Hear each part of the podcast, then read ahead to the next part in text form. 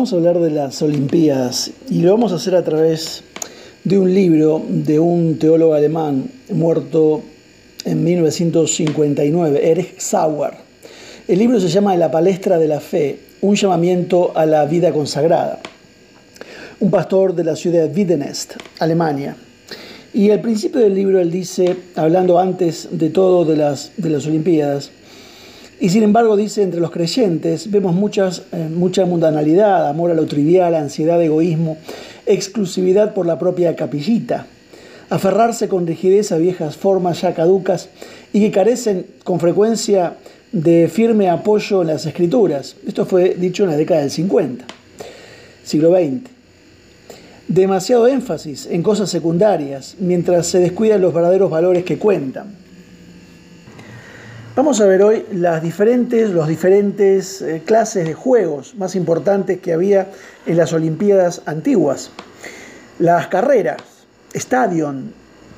De las diferentes clases de juegos, el Nuevo Testamento menciona tres, carreras, pugilato, boxeo, y lucha. Las carreras son los eh, mencionados con más eh, frecuencia. Había otros juegos, lanzamiento de disco, discobolia, lanzamiento de jabalina, acontismo se llamaba, y saltos, que se llamaba jalma. A veces los saltos, el lanzamiento de jabalina, el lanzamiento de aros, las carreras y la lucha, se hallaban agrupados y formaban la competición quíntuple o pentatlón, que hoy también existe. El que ganaba este grupo era honrado de modo especial. En la Olimpiada 25, allá y hace tiempo, la década en la Grecia antigua, empezaron las carreras de carros con dos o cuatro caballos. Luego fueron introducidas las carreras de caballos.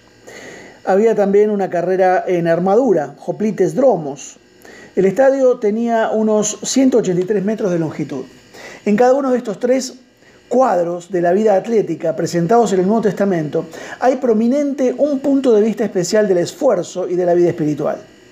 La carrera mira hacia adelante, al objetivo celeste, al premio del supremo llamamiento en el reinado celeste, dice eh, Filipenses 3:14. El pugilato o boxeo indica nuestra oposición al enemigo en nosotros. Pablo por lo menos lo emplea así. Dice, golpeo no como quien golpea el aire, sino que trato severamente mi cuerpo y lo pongo en servidumbre, en 1 Corintios 9, 26, 27. La lucha se refiere a nuestro combate con los poderes de las tinieblas alrededor y debajo nuestro. No tenemos lucha, dice Efesios 6, contra carne y sangre, sino contra principados, contra potestades, contra los dominadores de este mundo de tinieblas, contra huestes espirituales de maldad en las regiones celestes. Aunque las tres eh, comparaciones son similares. Vemos aquí en tres direcciones distintas en el arte de la guerra del cristiano. Las lecciones principales ilustradas por las carreras son todos pueden alcanzar el objetivo, por tanto, según el poder y voluntad de Dios, tú también puedes. Todos deben correr y apresurarse con toda su fuerza, tú también. Todos deben concentrarse en su objetivo, no hay que distraerse por cosas pasajeras o externas. Todos pueden perseverar para poder ganar, no cabe la fatiga, por tanto, tú debes resistir y proseguir. Todos deben avanzar sin pausa, nada de detenerse. Todos deben vigilar que no tropiecen, solo Cristo puede preservarnos e impedirlo. Todos deben ser decididos a ganar el más alto y noble premio, no los premios pequeños, tú también. De esta manera nos será facilitada la entrada en el reino eterno de nuestro Señor Jesucristo, 2 Pedro 1. Así nos será entregado el galardón del vencedor en el día del juicio ante Cristo, el divino árbitro, en 2 Timoteo 4.8, 2 Corintios 5. Se concibe que este cuadro de una carrera se adapta a representar las verdades esenciales cristianas de la santificación y de la lucha de la fe, y por tanto el Nuevo Testamento la usa con predilección. La dirección de los pensamientos de un hombre son siempre un factor decisivo en su personalidad. Su vida entera se centra en la inclinación de su mente. Por tanto, la renovación eh, espiritual del hombre o de la mujer que Cristo efectuará consistirá en mover la voluntad, los pensamientos del corazón, dirigir el alma hacia las cosas celestes y divinas, la eternidad, Cristo mismo.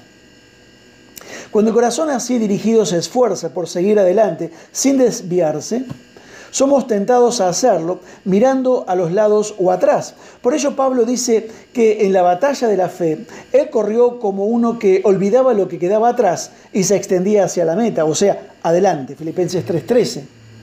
Y de este versículo sale con brillantez un triple lema, en el que Pablo aplica la imagen de la carrera con mayor claridad a su vida espiritual que en ninguna otra parte de sus escritos. La vocación y fuerza del corredor, entregada por completo por Cristo, versículo 4 a 7. El ideal y el objetivo interno del corredor, viviendo solo para Cristo, versículos del 8 al 14, Filipenses 3. La bendita esperanza del corredor, estar, el estar para siempre con Cristo, versículo 20 y 21.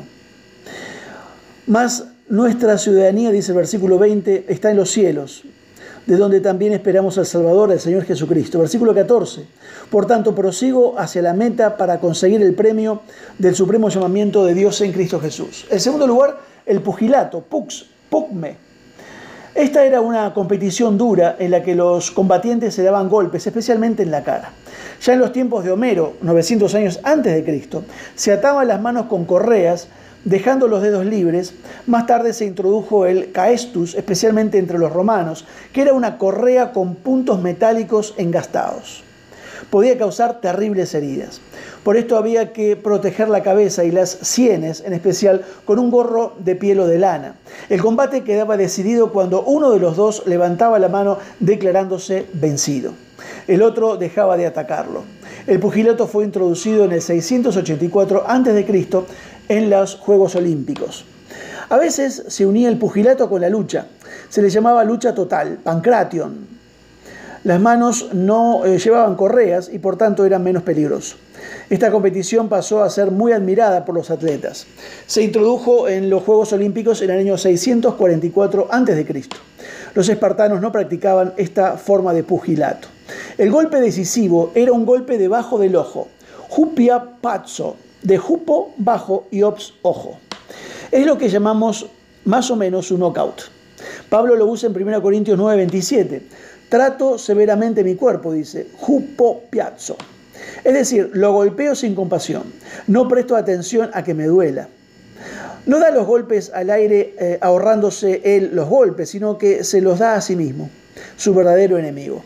El cristiano no debe hacer caso de sus deseos, conveniencias o disfrute si estos son un obstáculo a su victoria espiritual. Debe decir no. Pablo usa también una figura de carácter deportivo al despedirse de los ancianos en Éfeso, pero de ninguna manera hago caso ni estimo preciosa mi vida para mí mismo, con tal que acabe mi carrera con gozo y el ministerio que recibí del Señor Jesús para dar solemne testimonio del Evangelio de la gracia de Dios, Hechos 20-24. Pablo no recomienda el ascetismo o monasticismo, sino que como corredor pone sus músculos a tensión con un solo propósito, el ganar la carrera, la batalla de la santidad, para recibir la corona del árbitro celestial. Para terminar, la lucha, que se llama palé.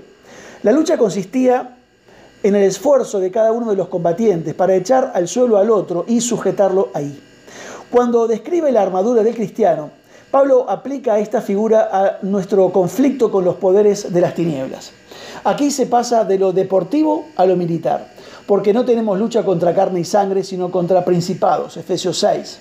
Esta comparación nos muestra cuán sobrio y conforme a la vida real era el mensaje del apóstol. Pablo sabía que no se podía descuidar al enemigo. El que olvida los poderes de las tinieblas pronto será víctima del fanatismo. ¿Se acuerda lo que vimos antes sobre el fundamentalismo. Y el fanático, dice este hombre, está cerca de la derrota. Nos da la sensación de seguridad en nosotros mismos, nos engaña en cuanto al peligro, nos oscurece la visión y debilita nuestra decisión moral. El enemigo que se da cuenta nos ataca súbitamente y pronto siguen las derrotas, incluso pecados de la carne, evidencia del fanatismo y falta de equilibrio. Para terminar, dice, por ello Pablo nos dice, no perdáis de vista al enemigo, permaneced en contacto con él, luchad contra él, sujetadlo, sed luchadores. Pero a pesar de todo, no desmayamos porque Cristo está presente. Él es más fuerte que el enemigo. Por tanto, nos vestimos de toda la armadura de Dios y vencemos. En esta lucha contra los poderes demoníacos del enemigo ya será en el suelo y el triunfo será de Cristo. El miércoles vamos a ver las reglas de los juegos. Que Dios te bendiga.